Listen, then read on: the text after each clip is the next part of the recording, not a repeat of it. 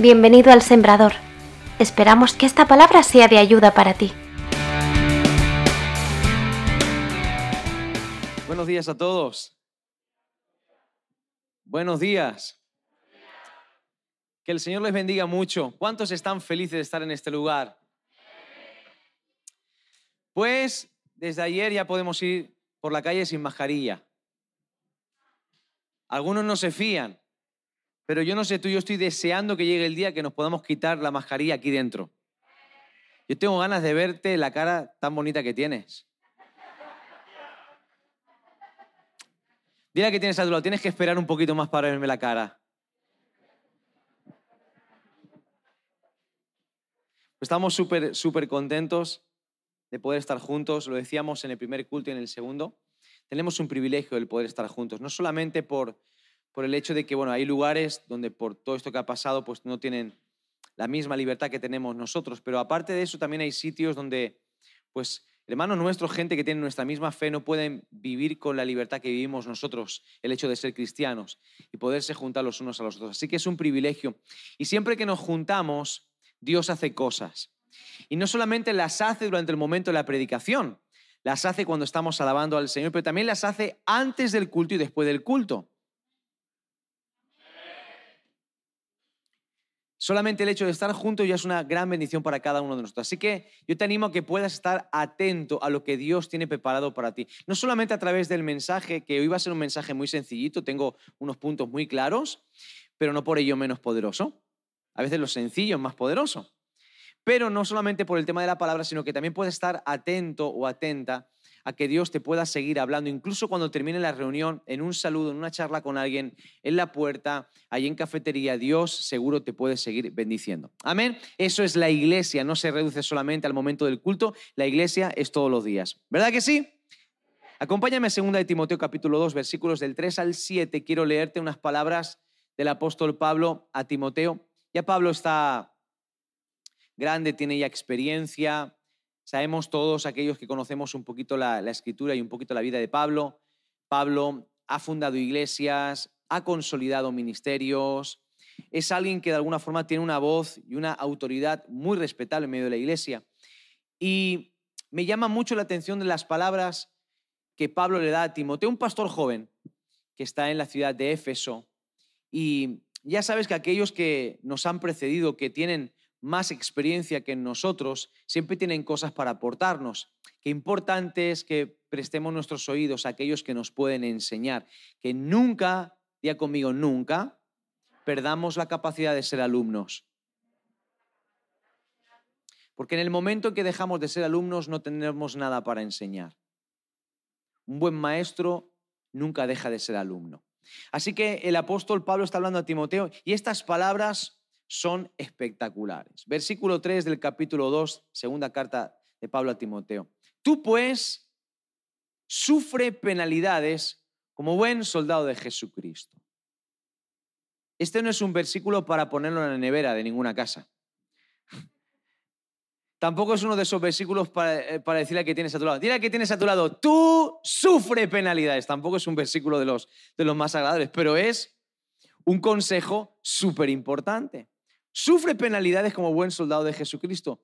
Ninguno que milita se enreda en los negocios de la vida a fin de agradar a aquel que lo tomó por soldado. Y también el que lucha como atleta no es coronado, sino lucha legítimamente. El labrador, para participar de los frutos, debe trabajar primero. Considera lo que digo y el Señor te dé entendimiento en todo. Cierra tus ojos. Quiero que repitamos juntos esta oración. Di conmigo, Señor Jesús, abre mi entendimiento. Que tu Espíritu Santo me haga entender lo que tú has preparado para mi vida hoy. Háblame. Quiero salir de este lugar con decisiones claras que transformen mi camino. En el nombre de Jesús. Amén. Estamos en un tiempo muy especial porque ¿dónde están los estudiantes, aquellos que están estudiando o que han terminado de estudiar? Levanten la manita los estudiantes, vienen alto. No, veo, no mucho júbilo ni mucho gozo, pero, pero hombre, llegan las vacaciones. Eso es maravilloso, después de tanto esfuerzo, de tanta dedicación, de tanto trabajo, pues ahora llega un merecido tiempo de vacaciones para los estudiantes, ¿verdad que sí? Lo dije en el primer culto y hacían todos así. Eso es porque han suspendido. si has suspendido, mm, no vas a tener un pimiento de vacaciones. Pero, pero también llega el tiempo de las vacaciones para los trabajadores.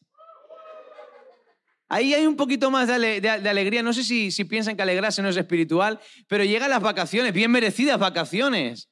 ¿Eh? Después de tanto trabajo, de tanto esfuerzo, de ese horario, de ese sacrificio, pues algunos van a tomar en este, en este mes de julio, agosto, algunos en septiembre, tomarán unos días de merecido descanso. ¿Y está bien o no está bien descansar? Claro que sí, hombre. Es bueno descansar, es legítimo descansar, es necesario descansar, pero nosotros no podemos pretender que el tiempo de vacaciones sea nuestro destino final. Tampoco podemos pretender haber llegado al final de haber concluido este curso académico en el instituto o en la universidad. Seguramente hay mucho más por delante. En septiembre hay que volver a seguir estudiando. Después de esos 10 días de vacaciones, 15 días, 30 días, no sé cuánto te han dado, después de esos días de descanso hay que volver a trabajar. ¿Por qué? porque nuestra meta va más allá de este tiempo de descanso. Nuestros objetivos van más allá de este tiempo de descanso. Sería un problema si nosotros no entendiésemos que el tiempo de vacaciones es simplemente una etapa. Sería un problema si no entendiésemos que todavía queda un curso más para cursar. Sería un problema que no entendiésemos que tenemos que regresar en septiembre o después del tiempo de descanso. Sería un problema porque llegaría la fecha de incorporarnos y no apareceríamos y nos quedaríamos entonces a mitad de camino.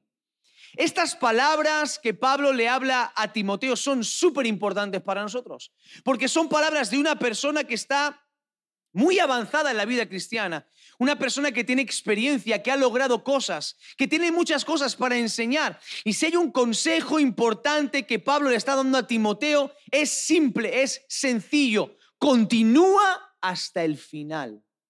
El sentido de estos versículos es muy claro.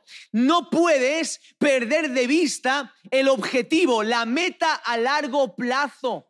Porque si nosotros perdemos de vista la meta a largo plazo, pasará algo muy grave y muy triste, que es que nos desenfocaremos. Así que he llamado el mensaje de esta mañana, vivir enfocado. Dile que tienes a tu lado, somos llamados a vivir enfocados. Así que todos nosotros debemos de mirar hacia una meta. Lo primero que quiero hablarte en esta mañana es que es importante que todos tengamos metas. Primera pregunta que te quiero hacer esta mañana, ¿sabes a dónde vas? ¿Sabes a dónde vas? ¿Por qué?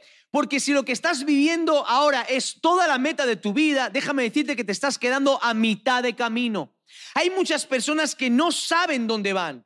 ¿Sabes a dónde apuntas en la vida? ¿Dónde está tu futuro? ¿Dónde está tu destino?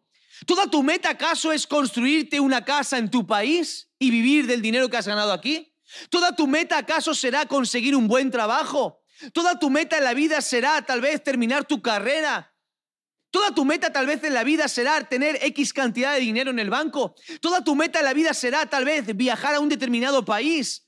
¿Sabes una cosa? Hay personas que tienen metas demasiado cortas en la vida. ¿Cuál es tu meta en la vida? ¿Hacia dónde apuntas?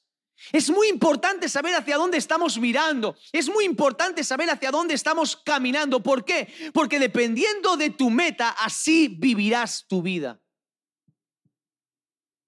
Tu vida depende de la meta que tú te has trazado.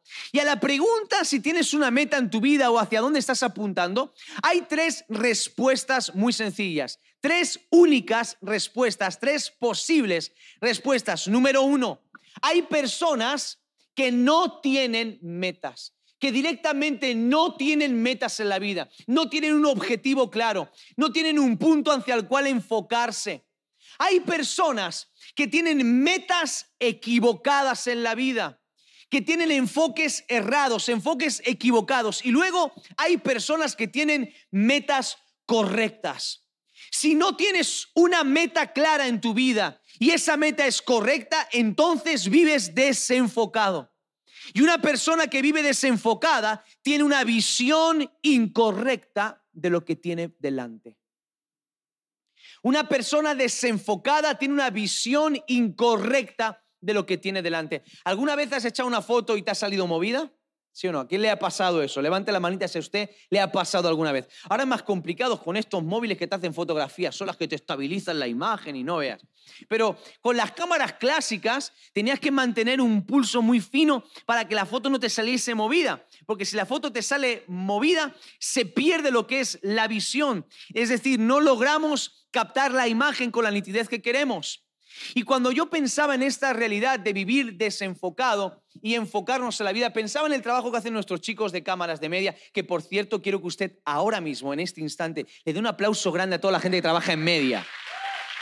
Que no les ven siempre porque están ahí metidos en el zulo.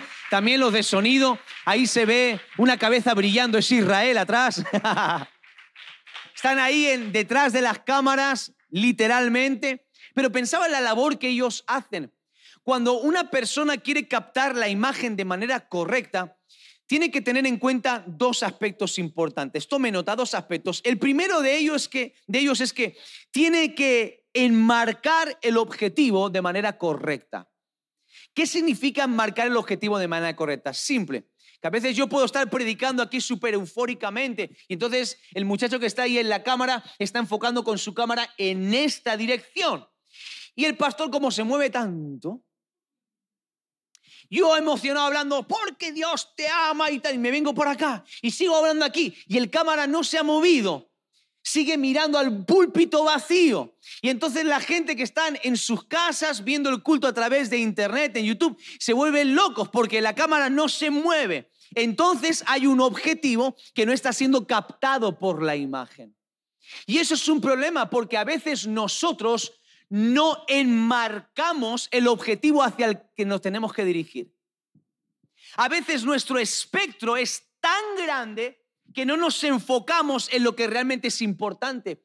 A veces el marco de nuestra mirada está completamente desviado del objetivo principal al cual debemos mirar. Y me parece genial porque los focos son muy bonitos y muy luminosos. Esta alfombra de Aladino es maravillosa.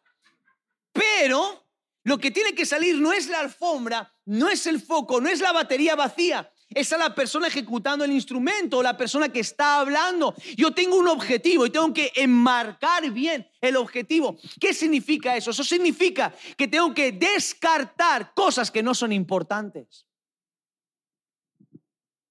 Por eso le dice Pablo a Timoteo, en tu marco como soldado, en tu marco como siervo de Dios, no te enredes en cosas de este mundo que te van a desviar de tu objetivo, que te van a desviar de tu propósito. Mira, no todas las puertas que se presentan delante de ti son para ti.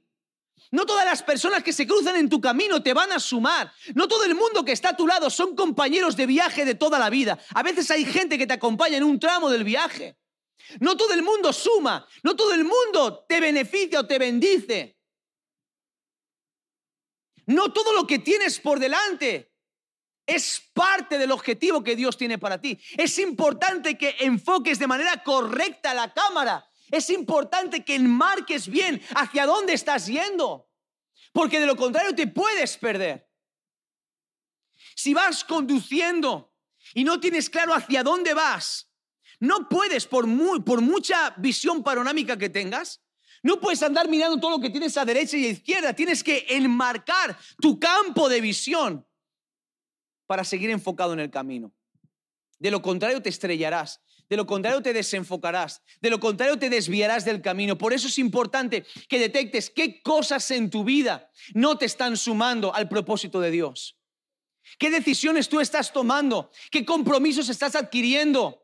¿Qué responsabilidades estás asumiendo? ¿Qué personas? ¿Qué hábitos? ¿Qué es lo que estás haciendo? Que te está desenfocando del marco que debes de grabar con tu cámara, del objetivo hacia el cual te debes dirigir.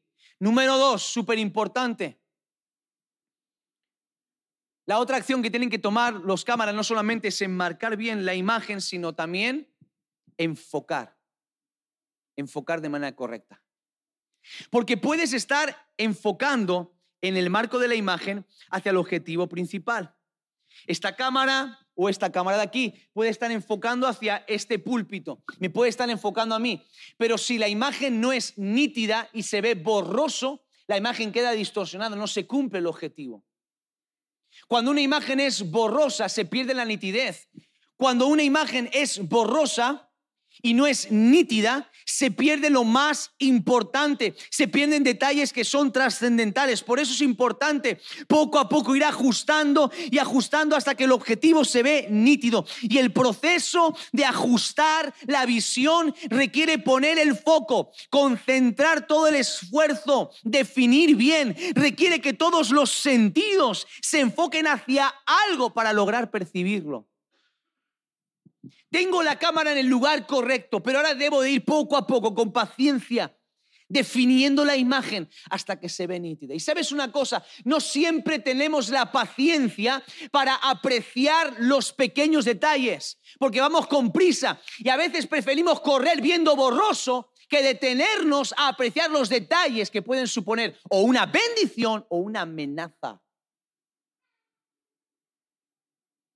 Y para poder enfocarte bien se requiere tiempo, se requiere esfuerzo, se requiere dedicación, se requiere concentrar todos tus sentidos en eso. Pero a veces estamos tan preocupados por las circunstancias, por lo que estamos viviendo, por lo que estamos sintiendo, por lo que nos está pasando, por lo que la gente dice, que no tomamos el tiempo de detenernos y empezar a enfocar el objetivo de nuestra cámara para ver con nitidez lo que tenemos por delante. Porque cuando ves con nitidez lo que tienes por delante, tomas mejores decisiones. Y a veces hay oportunidades hermosas, únicas y trascendentales para nosotros, que nos pueden cambiar la vida, que se nos pasan desapercibidas por no tomar el tiempo de saber ver a Dios en eso, enfocar la imagen. Vemos algo borroso y decimos, aquí no hay nada.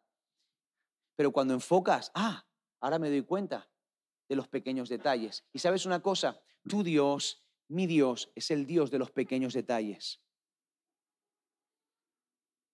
la forma, la mejor forma, y escucha bien esto, es un consejo que puede bendecir tu vida cristiana, que te puede hacer caminar en una dimensión diferente en tu vida cristiana. Escucha bien esto. La fe, como más crece, es cuando eres capaz de apreciar a Dios en los pequeños detalles de tu día a día. Eso es lo que trae crecimiento. Conozco a cristianos que han vivido milagros brutales de parte de Dios. Una acción, un momento, un lugar enorme, grande, muy llamativo, pero después apartarse de Dios y abandonar la fe. Y conozco a otros que tal vez no han vivido cosas tan espectacularmente grandes a nuestro juicio, pero que día a día ven a Dios en los pequeños detalles y su fe va creciendo poco a poco. Y es una fe sólida, es una fe estable, es una fe firme que los hace avanzar hacia la meta y hacia el objetivo de su vida.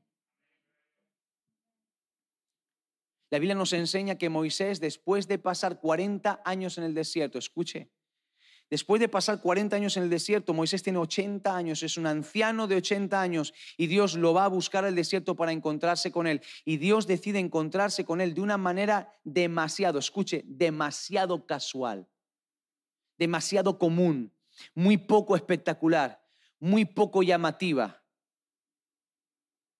no manda ángeles y luces y hay una, una, puesta en escena, no, algo muy simple, muy sencillo, una zarza que arde en medio del desierto. Sería más sobrenatural si fuese una zarza ardiendo en el Polo Norte, pero es una zarza ardiendo en el desierto. Pero cuando usted y yo leemos la Biblia con detenimiento, nos vamos a dar cuenta de que Moisés, cuando pasa cuidando las, las ovejas de su suegro, por el desierto, 40 años siendo pastor de ovejas, una persona que dice el libro de Hechos que fue instruido en toda la sabiduría de los egipcios, en un príncipe, y ahora es pastor de ovejas por 40 años. Un anciano de 80 años caminando con su palo por el desierto, con las ovejas, y ve la zarza que está ardiendo. Y dice la Biblia que él se detiene y dice, Moisés se detuvo porque la zarza no se consumía. ¿Qué hizo Moisés? Moisés iba caminando y vio borroso una zarza que ardía y estaba todo borroso. Dijo, una zarza que arde en medio del desierto no es algo sobrenatural, no es, no es algo llamativo, no es algo espectacular. Esto es demasiado común, borroso. Pero Moisés, dijo Jesús muchos años después, que era el hombre más manso sobre la tierra.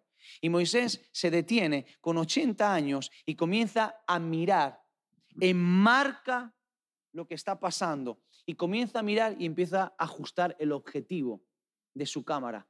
Y cuando empieza a ajustar el objetivo de su cámara, se toma el tiempo, se percata con tiempo de que la zarza no se está consumiendo y ahí ve el punto sobrenatural de la cuestión.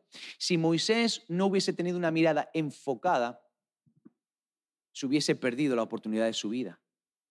Pero es interesante ver cómo un hombre de 80 años es capaz de tener una visión más clara y más nítida que gente mucho más joven porque él ha desarrollado la capacidad de poder separar y enfocar la cámara. Mira, te voy a decir una cosa. Dios en nuestro camino pone oportunidades maravillosas y Dios se nos revela en pequeños detalles. Llevamos años, a veces, algunos, esperando que Dios se te revele en forma de, fuego ardiendo, en forma de ángel, que venga un ángel, que no. Y Dios se te está revelando en detalles diarios, constantemente, pero ves tan borroso que no eres capaz de ver el detalle de que Dios está ahí. No te tomas el tiempo de afinar y ajustar la cámara. Estás mirando hacia todos lados, intentando buscar a Dios. Tomas tu marco de fotos y estás intentando vivir la vida así, enfocando, encuadrando lo que te va resultando en el camino, lo vas encuadrando.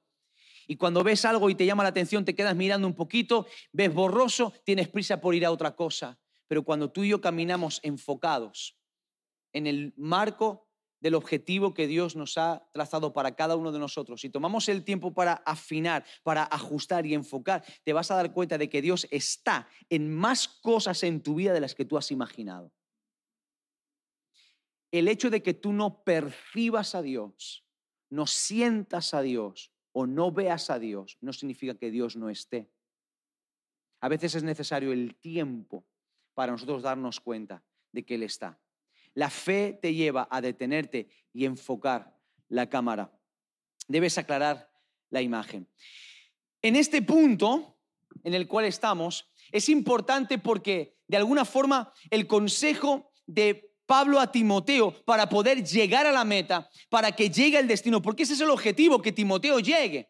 Ese es el objetivo de Dios para cada uno de nosotros, que lleguemos. No es que compitamos entre nosotros para saber quién tiene más dones, quién tiene más talentos, quién ha hecho más cosas, quién es más bueno, quién es más espiritual. Ese no es el objetivo de Dios para nuestras vidas. El objetivo de Dios para cada uno de nosotros, independientemente del proceso, el objetivo es que todos lleguemos a la meta. Dice el apóstol Pedro, el corazón de Dios es que ninguno se pierda, sino que todos procedan al arrepentimiento. Dios anhela la salvación de toda la humanidad. El objetivo de Dios es que tú llegues a la meta, que yo llegue a la meta. ¿Y de qué forma yo puedo llegar a la meta? Es importante que entienda que a la meta se llega luchando. A la meta se llega luchando. A la meta se llega sufriendo. Y a la meta se llega trabajando. Gracias por su entusiasmado amén por su gloria a Dios y por sus aplausos. Pero es normal, pero es lógico, no esperaba una reacción diferente. ¿eh?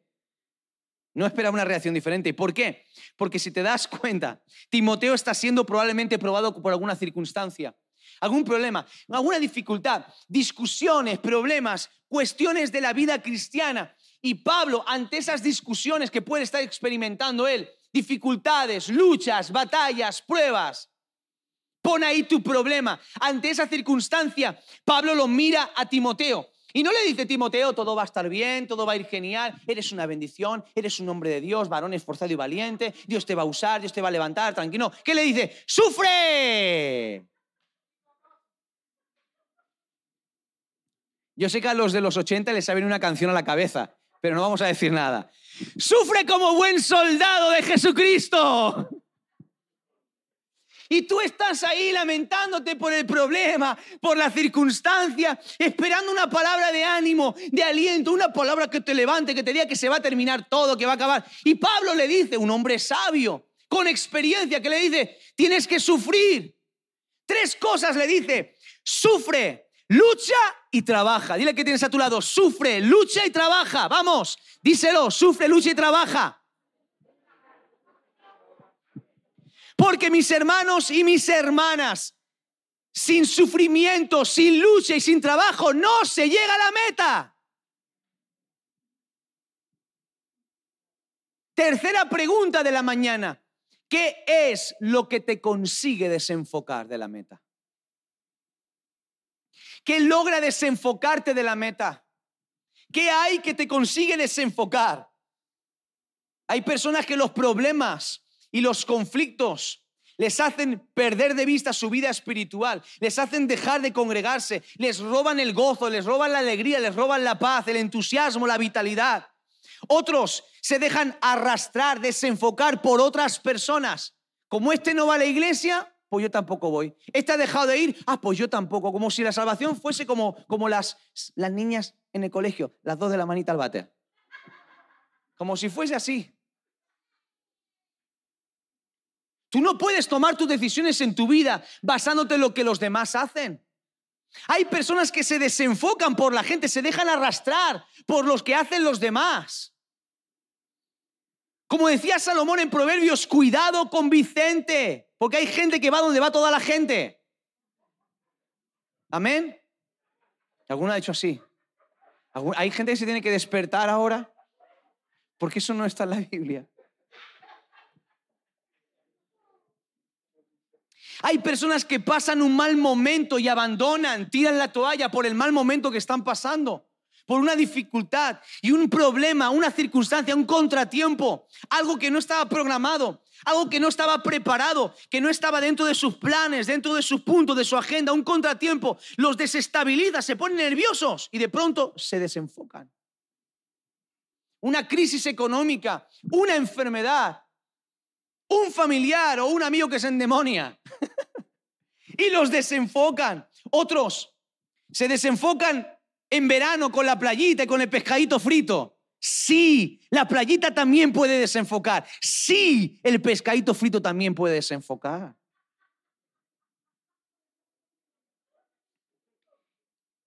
Y algunos llega el verano y es como si ya fuese el fin del mundo, como si no hubiese haber ningún verano más en la vida y desaparecen.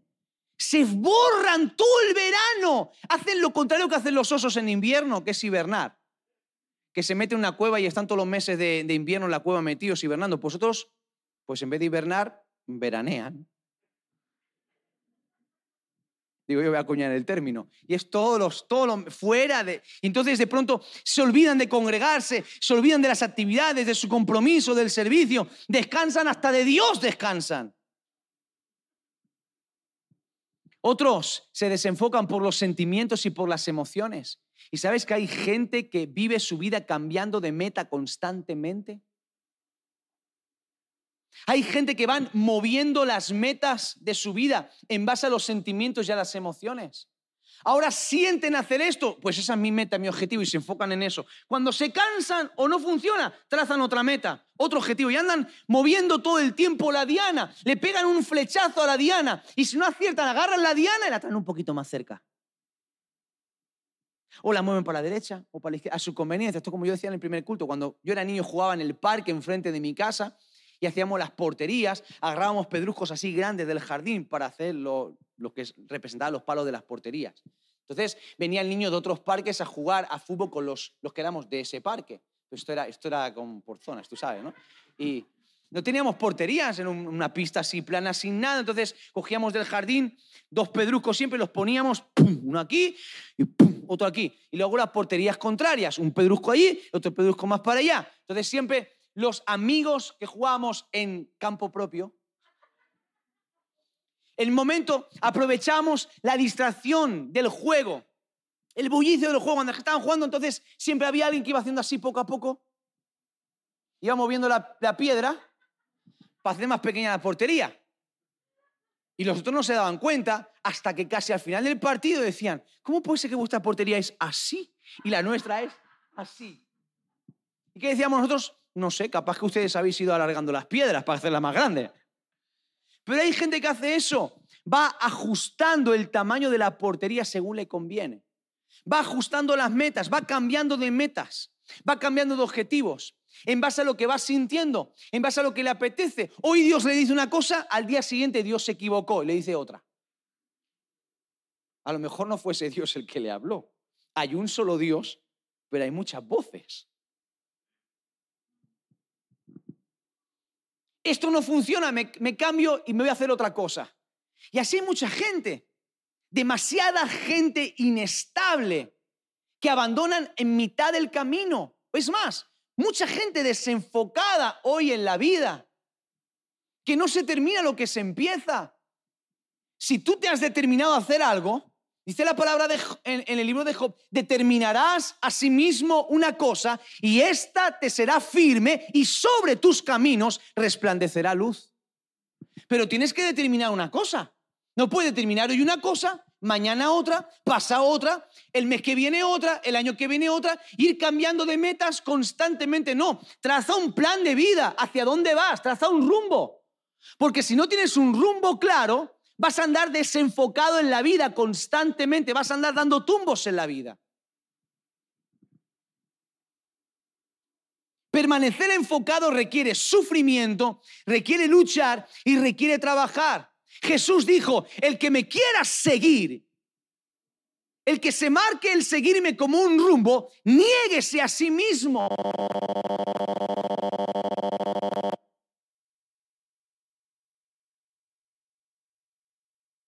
Renunciar a sus planes, a sus propios derechos. Tiene que estar dispuesto a cambiar, a ser transformado. Hoy el mundo que nos dice, lo peor que nos pueden decir, no cambies nunca.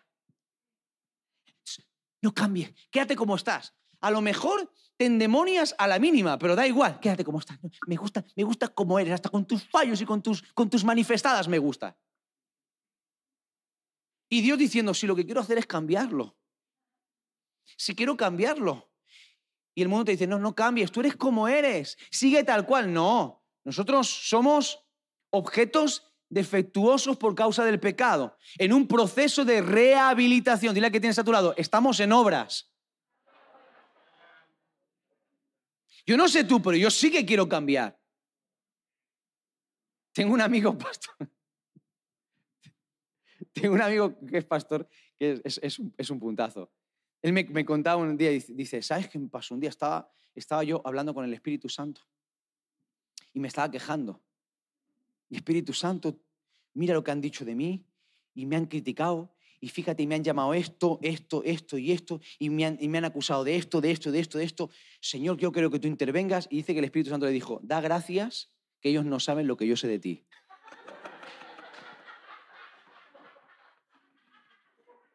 Y dijo, está bien, vamos a dejarlo ahí. El que quiera seguir en pos de mí, nieguese a sí mismo, tome su cruz y sígame. Muchos no llegan a la meta y viven desenfocados porque el sufrimiento les desenfoca. En el momento en el que empieza a doler algo, en el momento en que hay que sufrir, hay que pagar un precio, abandonan, se desenfocan, tiran por un camino que sea más fácil, menos doloroso más sencillo, sin sufrimiento. Pero aquellos que viven enfocados entienden que el sufrimiento hace que el que te ha llamado como soldado se alegre de ti. Jesús dijo, bienaventurados cuando por causa de mí os vituperen, hablen mal de vosotros, os persigan. Hay un gozo cuando tú y yo sufrimos por la causa de Cristo. Pero hay algo todavía más grande y más maravilloso que es que cuando tú y yo sufrimos por la causa de Cristo, Cristo que fue el que nos llamó, se alegra, se agrada de nuestra actitud.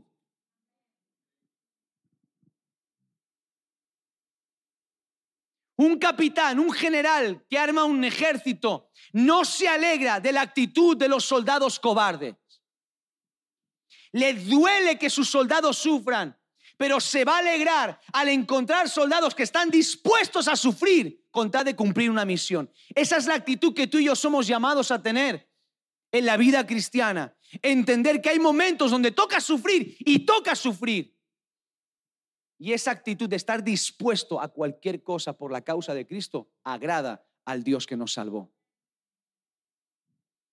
Y hay gozo en agradar a Dios. Escucha, hay satisfacción en agradar a Dios. Hay gente que andan locos y perdidos buscando pulgares para arriba y corazones rojos en Facebook y en Instagram. Yo prefiero desgastar mi vida buscando la aprobación de Dios. Yo prefiero desgastar mi vida y que Dios se agrade de todo lo que yo hago. No necesito publicar todo lo que hago en las redes sociales. Tengo un Dios que me mira 24 horas. Yo quiero agradarle 24 horas, no solamente poniendo una foto de postureo.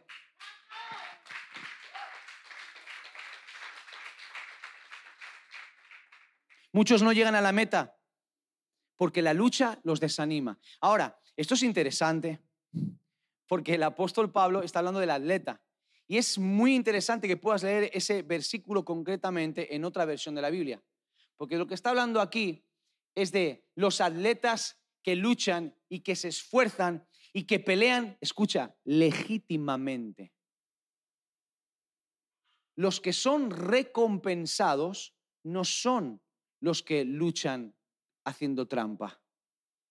Son los que luchan legítimamente. Esos son los que son recompensados. ¿Sabes una cosa? El camino de la lucha, el camino del esfuerzo, no todo el mundo está dispuesto a tomarlo.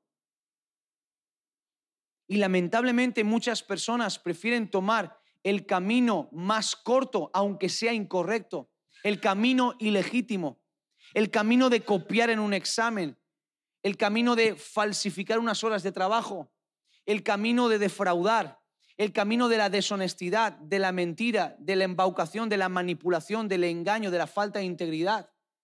Y ese camino a lo mejor es mucho más rápido, pero al final el que te tiene que recompensar, te va a recompensar si tú luchaste legítimamente. Si tu lucha fue limpia, si aunque todos los demás lo hicieron, tú dijiste no. Es que todo el mundo lo hace, yo también no. Porque todo el mundo haga algo no significa que esté bien.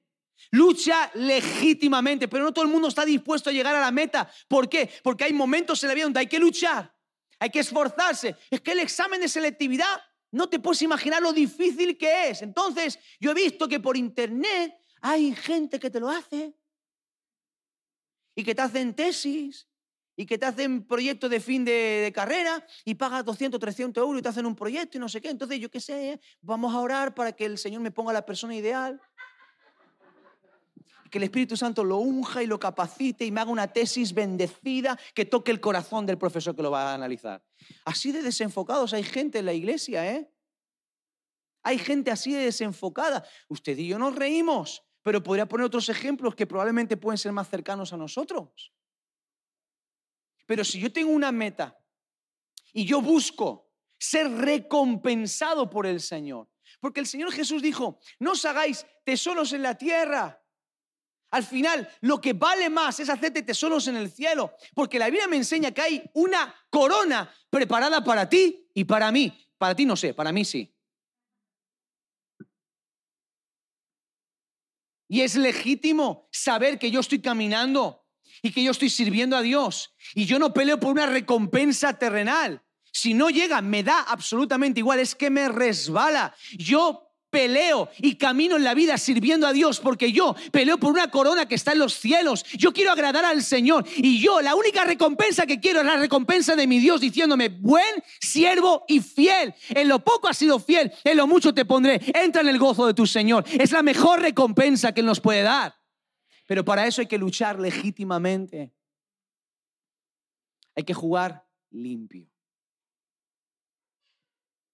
No, no, no vale todo la vida cristiana, mi amigo.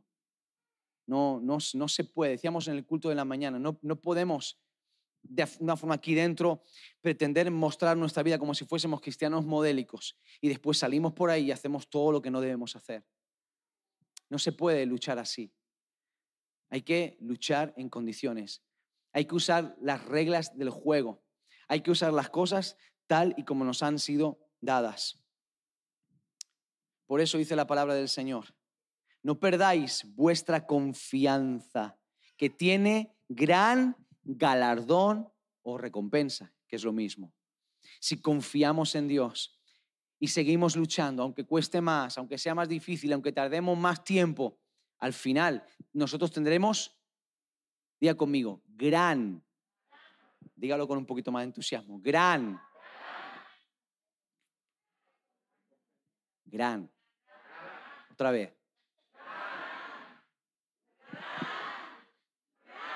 Recompensa. Gran recompensa. Si no perdemos nuestra confianza, si seguimos enfocados y luchando legítimamente, tú tienes una gran recompensa que te va a estar esperando. Pero es que lo estoy haciendo bien y nadie me ve, nadie se da ni... No, no, no, no, no. Sí que hay alguien que te está viendo. Sí que hay un juez que está tomando nota de todo. Pero es que este va más rápido, llega más rápido a la meta. Sí, pero tranquilo, que al Señor no se le escapa nada, ¿eh? No se le escapa nada. Pero mira ese que hace esto, hace el otro. Jesús dice que algunos llegarán delante de su presencia y dirán, en tu nombre hicimos esto, esto, esto, esto y esto. Y él dirá, nunca te conocí. No te conocí nunca. Tranquilo, él toma nota de todo. Tú corre, tú mantente firme, tú sigue confiando, mantente enfocado, no te enredes con los negocios de este mundo, no te desenfoques. No te entretengas en cosas que probablemente te van a hacer aquí la vida más fácil, pero va a ser un escollo para poder llegar arriba.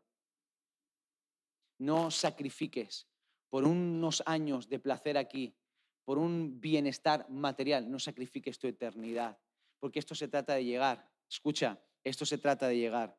Muchos no llegan a la meta porque el trabajo los desenfoca. Aquí podría hablar cátedra de esto. Cuando estás enfocado el trabajo, tu trabajo produce crecimiento, fruto y encima participas de ese crecimiento y participas de ese fruto. Cuando tú estás enfocado, disfrutas del fruto de tu trabajo. Pero hay personas que no están dispuestas a trabajar. Hay personas que no están dispuestas a esforzarse. Hay gente que ni siquiera trabaja su relación con Dios. Hay gente que no trabaja su vida espiritual, no trabaja su carácter, no trabaja su espiritualidad, no trabaja las relaciones, no trabaja su matrimonio, no trabaja las relaciones con sus hijos o con sus hermanos o con sus padres. Y si tú no lo trabajas, no vas a poder ver un fruto. Por eso el apóstol Pablo habla del labrador. Si él no trabaja el campo, si no trabaja cada etapa de la manera correcta, al final no va a poder comer del fruto de su trabajo. Y nosotros a veces queremos cosechar lo que nos sembramos sin esfuerzo, dejándonos arrastrar por una mentalidad que se nos intenta inculcar cada vez más. Y es que tenemos que buscar el mayor de los beneficios con el mínimo esfuerzo. Mira, la cultura del vaguerío es diabólica, la cultura del esfuerzo es bíblica. El trabajo siempre será una bendición. Yo no estoy hablando de que tu jefe será una bendición. No estoy hablando de que tus compañeros serán una bendición, no estoy hablando de eso. Solamente Dios sabe si algún día llegarán a serlo para ti. El trabajo, el trabajar, el esforzarte, el ser diligente, fiel, responsable, todo eso y el querer proveer para tu casa y gestionar bien los recursos, eso es bíblico, eso es bendición para nuestra vida. Pero vivimos en una sociedad y a veces socialmente hay pensamientos que se nos meten y que nos pueden llegar a afectar como cristianos no voy a trabajar en ese trabajo porque cobro muy poquito. Si me quedo en mi casa con la paguita que me dan, es lo mismo. ¿Cómo que es lo mismo? ¿Cómo que es lo mismo? Con esa mentalidad tenemos el país que tenemos. Donde por todo lado donde mires encuentras a gente intentando aprovecharse del trabajo y el esfuerzo de otros. No es lo que dice la palabra del Señor. La Biblia enseña en contra de la opresión, de la usura, de la manipulación, de la esclavitud. Todo eso lo encontramos en la Biblia. Yo quiero llegar a la meta, tengo que currármelo, tengo que trabajar, me tengo que esforzar. Quiero crecer, quiero progresar, quiero prosperar, que es bíblico también. Tengo que trabajar, me tengo que esforzar.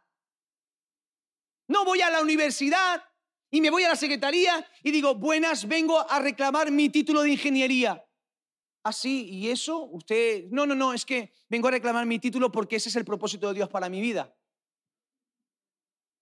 Usted tiene un expediente, mi expediente está en los cielos. Hay gente así. Hey, hay gente así. Hay personas vagas en el trabajo que llegan tarde, que no dan un palo al agua, y andan reclamando. Yo creo que, yo creo que incluso le pringan el coche al jefe de aceite para ver si le da un ascenso. Declarando que Dios y, y, no, no, no, no, hay que trabajárselo. Tú quieres que Dios te bendiga en el trabajo, te dé un mejor puesto o que venga un aumento de salario, hay que trabajarlo. Hay que esforzarse, hay que ser diligente, hay que ser responsable.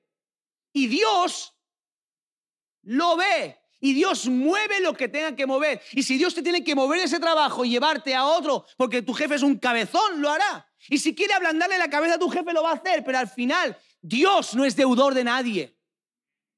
Dios recompensa a la gente que se esfuerza.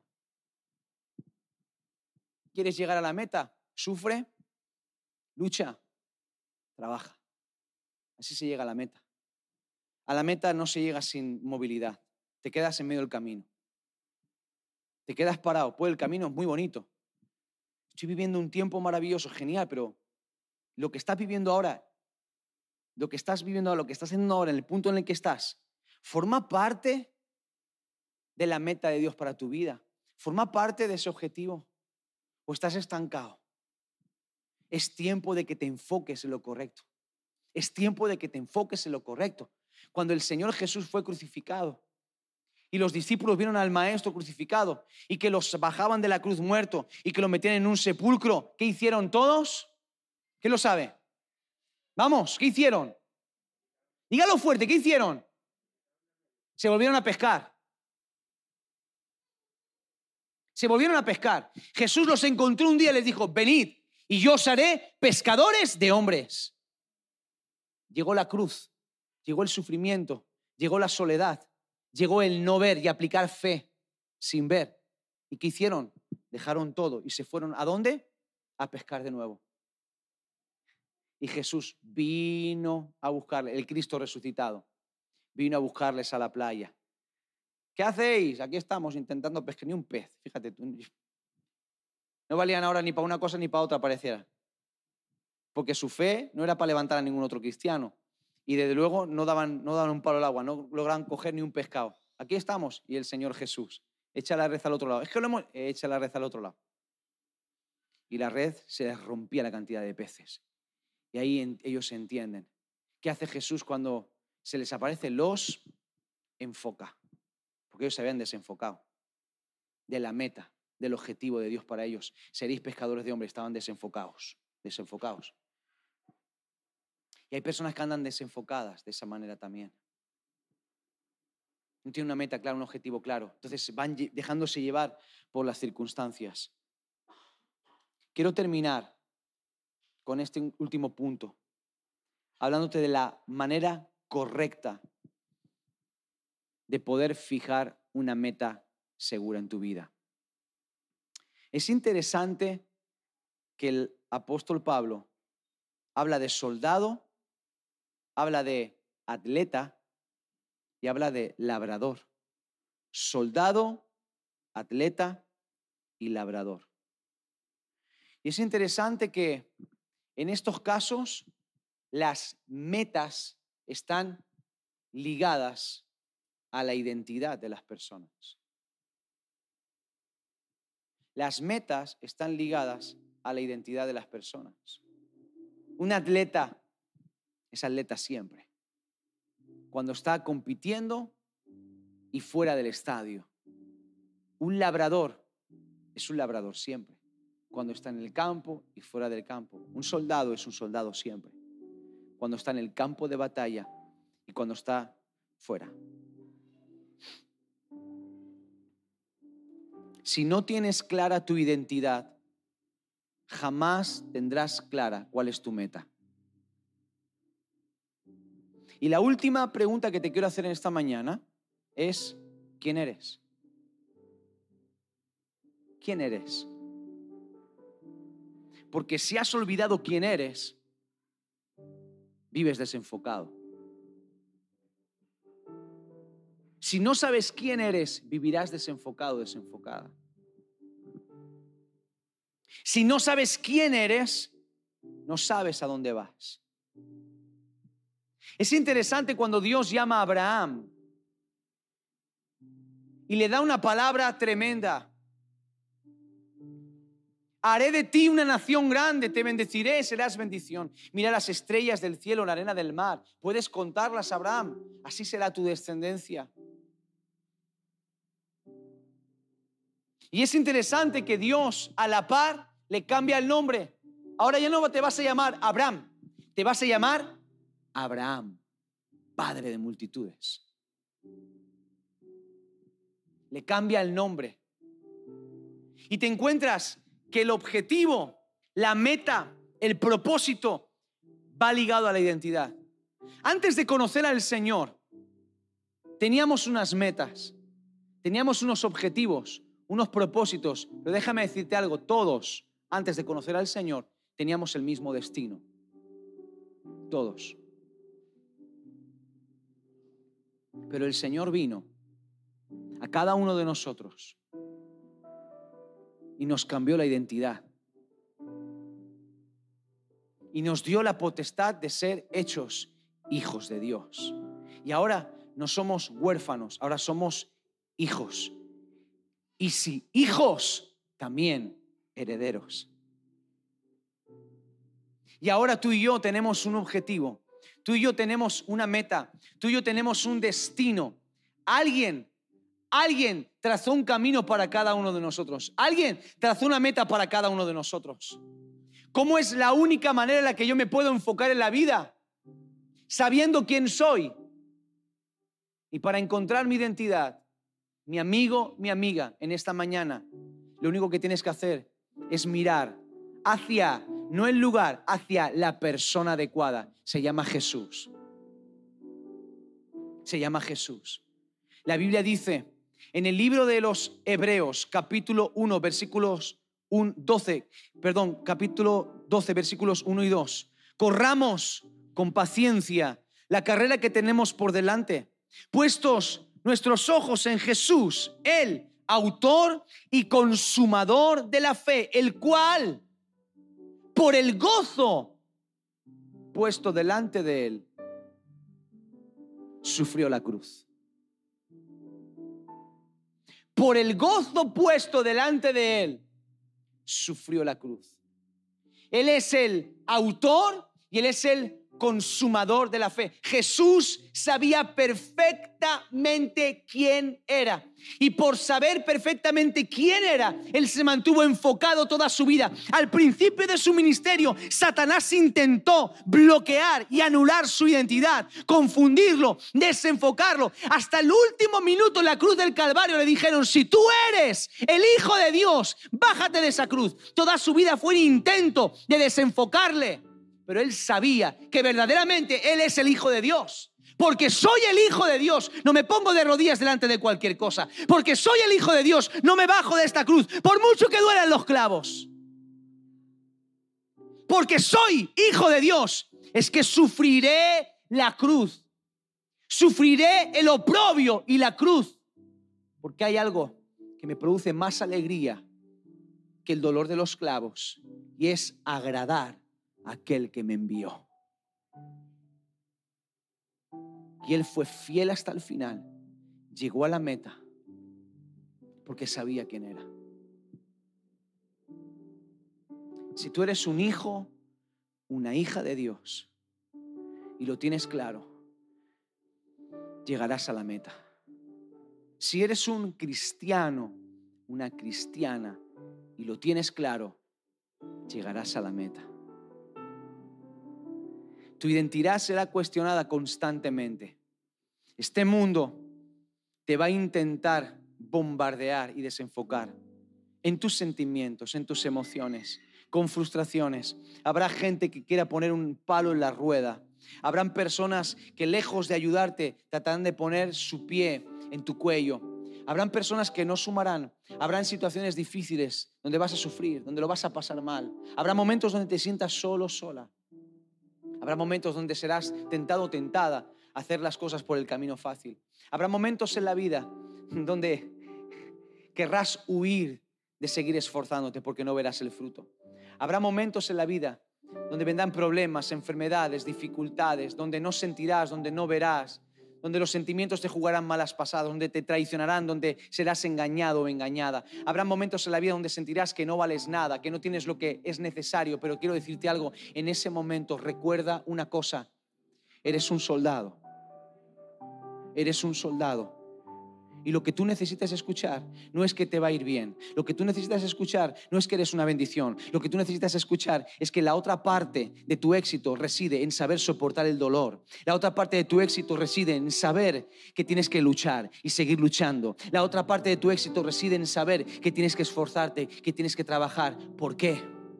Porque aunque no lo entiendas, el Espíritu Santo cuando eres obediente te va a hacer que entiendas, te va a dar el entendimiento de todas las cosas.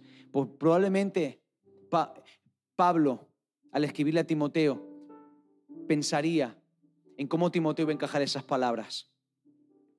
Por eso yo lo, lo leo de esta manera. Timoteo, te toca sufrir. Esto, esto es una lucha. Timoteo, hay que currárselo. ¿Por qué? Porque tú tienes una meta que va más allá de lo que estás viviendo ahora tu, fin, tu propósito va más allá de lo que estás viviendo, lo que estás experimentando. Tú tienes que mirar más lejos. Tú tienes que mirar más lejos. Tu objetivo está más lejos. No muevas la diana, Timoteo. No intentes hacer más corta la portería. Estate quieto. Solamente recuerda que eres un soldado. Recuerda que eres un atleta. Eres un soldado y Dios se agrada cuando estás dispuesto a darlo todo. Eres un atleta y si juegas limpio vas a recibir la medalla más hermosa. Eres un labrador y tranquilo, tranquila. A su tiempo vas a comer del fruto de todo este trabajo. Todo lo que estás trabajando ahora vas a cosecharlo. Timoteo, tal vez no entiendas, tal vez no sea lo más agradable, tal vez cuando estabas leyendo mi carta, Timoteo, a lo mejor no he arrancado muchos amenes mientras leías mi carta, Timoteo, pero considera, versículo 7, considera lo que te digo y el Señor te da entendimiento en todo. Ponte de pie, por favor.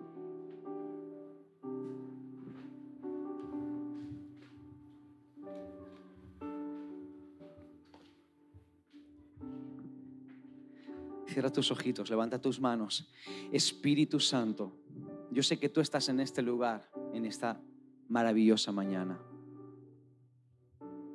Y estás en este lugar, en este auditorio, y estás en cada hogar de cada persona que nos mira en este momento a través de las redes sociales, de internet. Tú estás, Señor, donde hay un hombre, una mujer que te está buscando. Ahí estás tú, Señor. Tan cerca Estás a la distancia de una oración, Señor.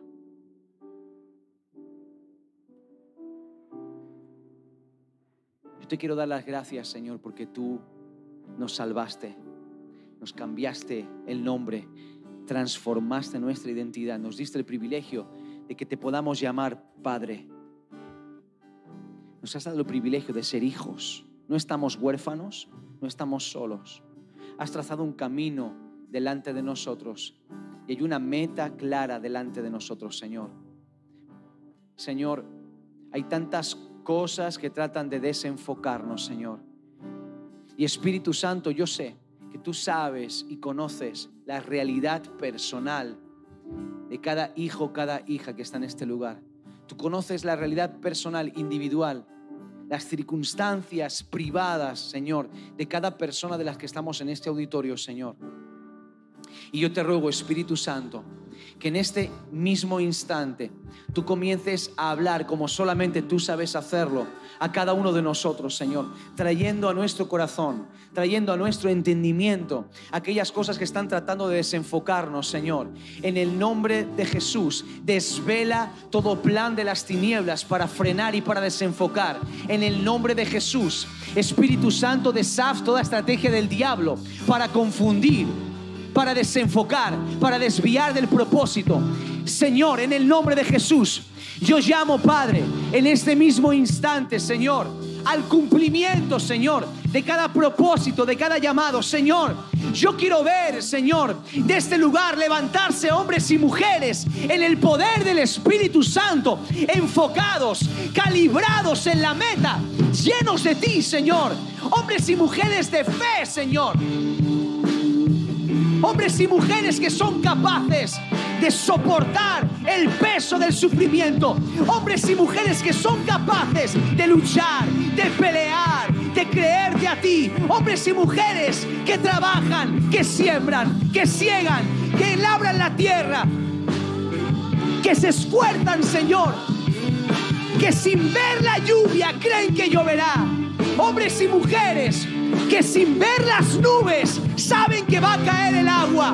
Hombres y mujeres que aunque la tierra esté dura, labran la tierra con todas sus fuerzas. Hombres y mujeres que creen que la semilla es buena, que España es tierra de bendición, que esta ciudad es tierra de bendición. Hombres y mujeres que pelean por la familia, que pelean por los hijos, que pelean por la integridad, que mantienen el testimonio, que caminan con la cabeza bien alta.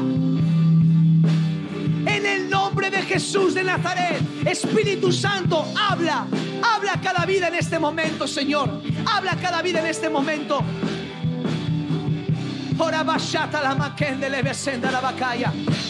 Enfócate, enfócate, enfócate.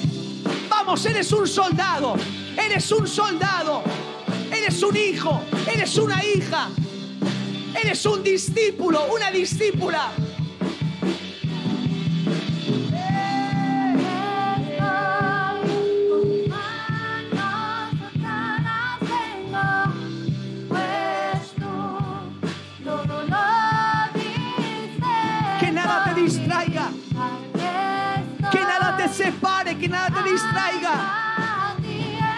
Que nada nuble tu visión.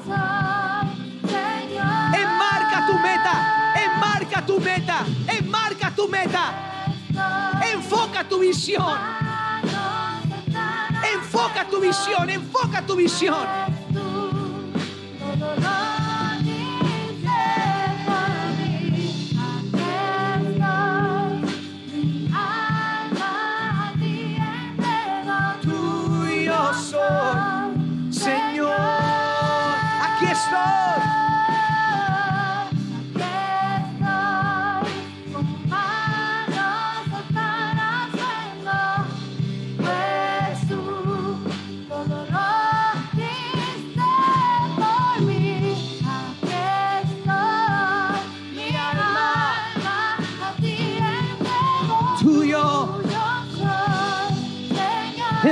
Manos. Él está en este lugar. Él está aquí. Espíritu Santo, ven, ven, ven, ven. Llénanos de tu presencia en esta mañana. Llénanos de tu presencia en esta mañana. Renueva las fuerzas. Levanta, Señor, al caído, Padre. Restaura, Señor. Restaura, Señor. Restaura, Señor. Vuelve a hablar, Señor. Vuelve a definir la visión. Vuelve a definir la meta. Vuelve a definir el propósito, Señor.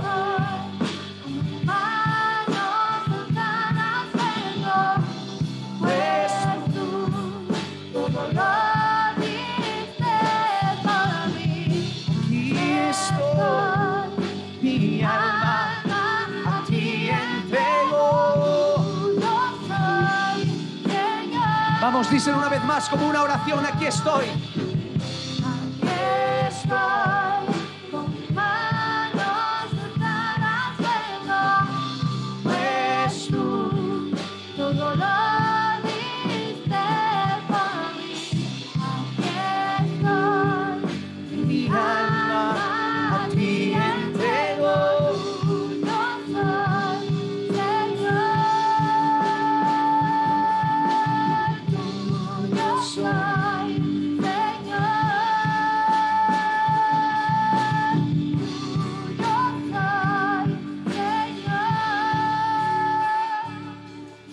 Recuerda quién eres.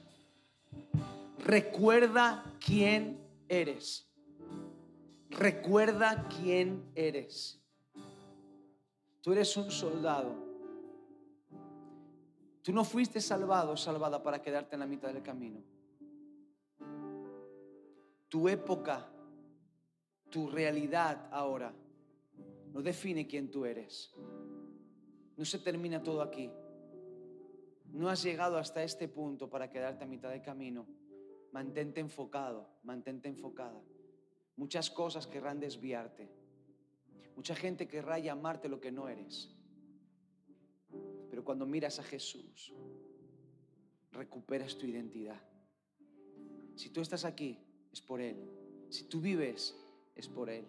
Si tú subsistes, es por Él. Si tú tienes algo, es por Él. Él te lo ha dado todo. Él te lo ha dado todo. Él nunca te va a dejar. Él nunca te va a abandonar.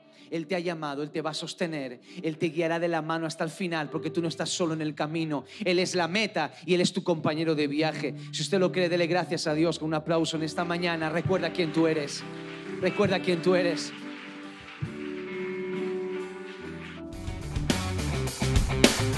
Gracias por escucharnos. Síguenos en nuestras redes sociales, Facebook, Instagram y Twitter. O sigue en directo nuestros servicios a través de nuestra web iglesialsembrador.es o nuestro canal de YouTube. También puedes visitarnos en nuestro auditorio en calle Quejío 5 en Sevilla.